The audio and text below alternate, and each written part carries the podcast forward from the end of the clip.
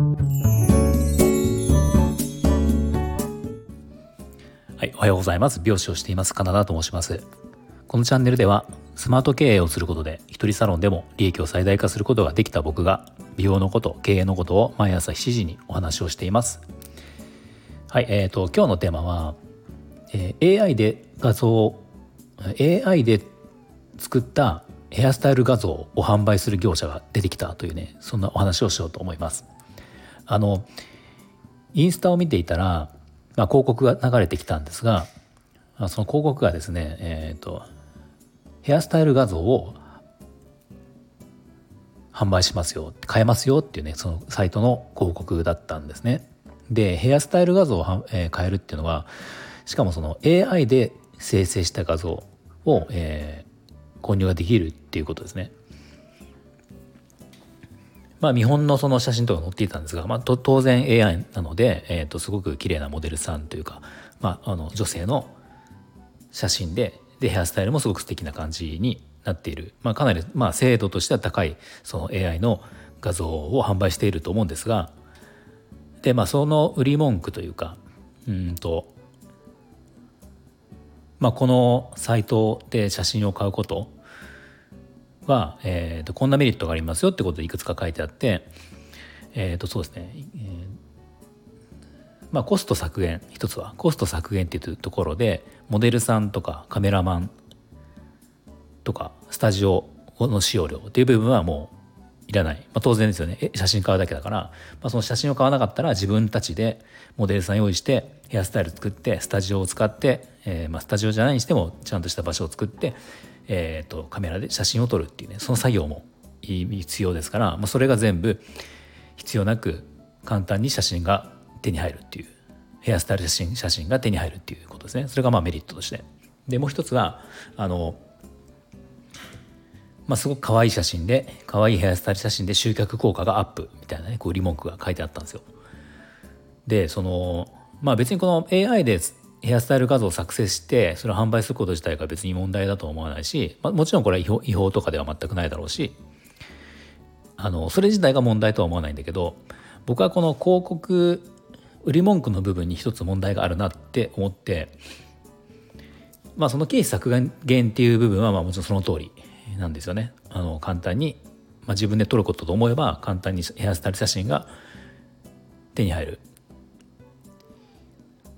でもう一つのその可愛いヘアスタイル画像で写真で集客力がアップするっていうねここですよね。まあ、この、えー、とサービスっていうのは美容室向け美容師さんに向けに、えー、作ったサービスなので、えー、と美容師さんたちがこのヘアスタイルを買うっていうことですね。これ最初にちょっと説明してなかったから分かりにくかったかもしれないけど美容師さんがターゲットってことです。美容室。美容室とか美容師さんがターゲット。でそのこの可愛いヘアスタイル写真で集客力がアップっていう部分なんですけどこれって要はまあ、わかん SNS なり、えーとヘアえーと、ホームページとかウェブサイトとかに写真を AI でこの購入した写真を使うことで、まあ、これを見てお客様があの可愛い写真が載ってるっていうことで、まあ、イメージアップというかそれでこの店に行ってみようこの美容師さんに切ってもらおうってことが起こり起こる可能性があるっていうか、うん、それができるよってことを売りにしてるんですよね。これってお客さんの立場で考えてみた時にお客様っていうのはこうヘア、えーと、ウェブサイトとかネットでこう検索をしてこの写真ヘアスタイルいいなって思って普通に考えたらそこに載っている美容師さんなり美容室が作ったヘアスタイルだって思いますよね、うん、思うからそこに行くわけなんですよね。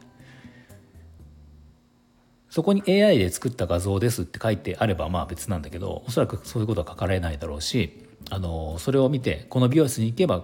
これを作ってくれた人がいるとかそんな感じでいくと思うんですよ。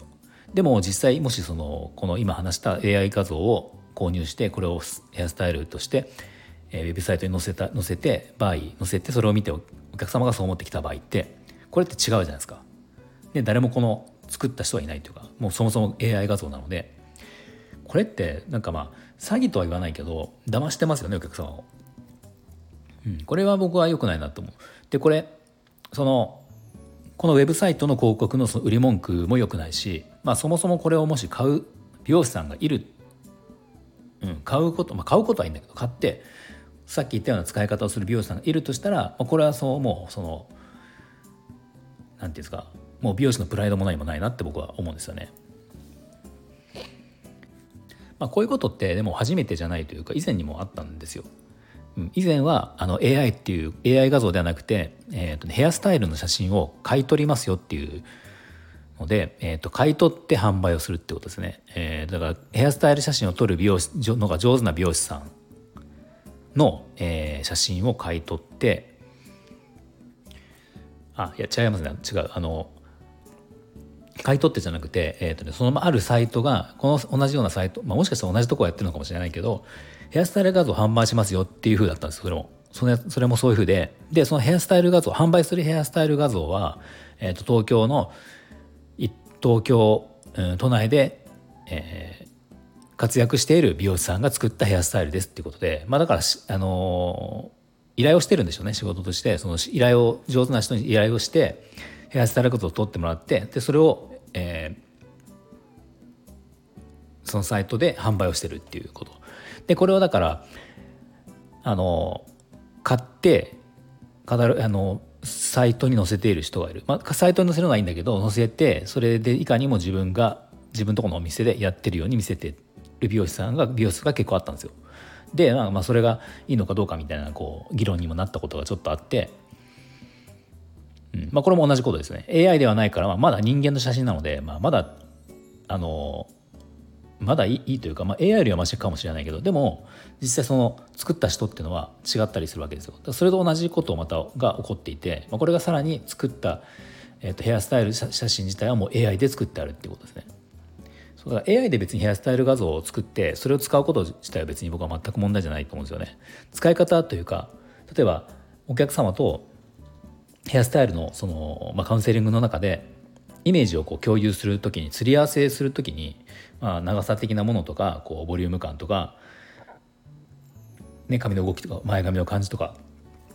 まあ、そういうものを「こんな感じですか?」って写真見ながら「あのこれはどうですか?」って「近いですか？遠いですか?」とか「違いますね」とかっていうすり合わせをするのにその AI 画像を使うことは全然全く問題ないと思うし何なら便利だと思うんですよね。うん、そういう使い方はいいと思うんですよ。だけどいかにもこれがえーと、お店のイメージを左右する左右するようなあのお客様が見間違うような感じっていうのは見間違うっていうのはこの店が作ってんのかなって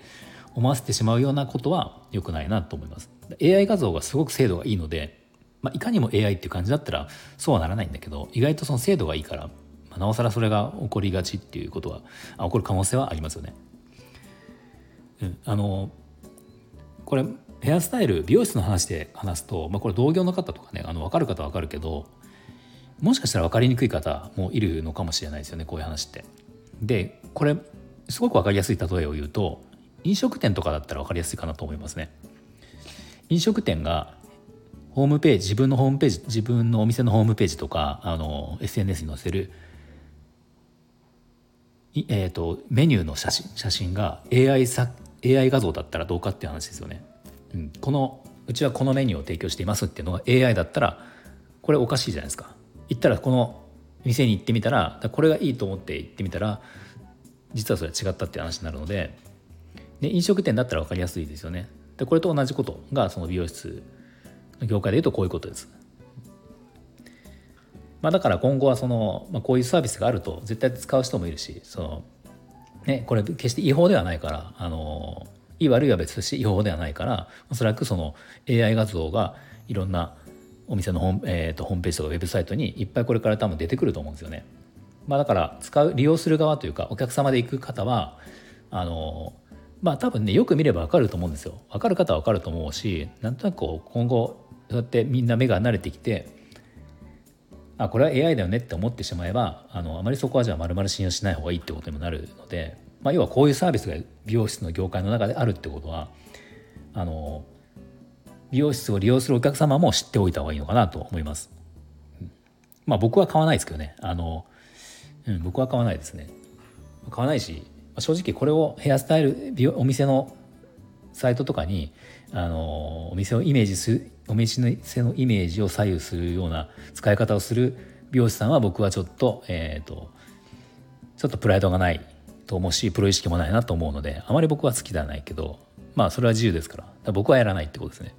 はい。では最後まで聞いていただいてありがとうございました。何か少しでも参考になりましたらいいねボタンやフォローをぜひお願いします。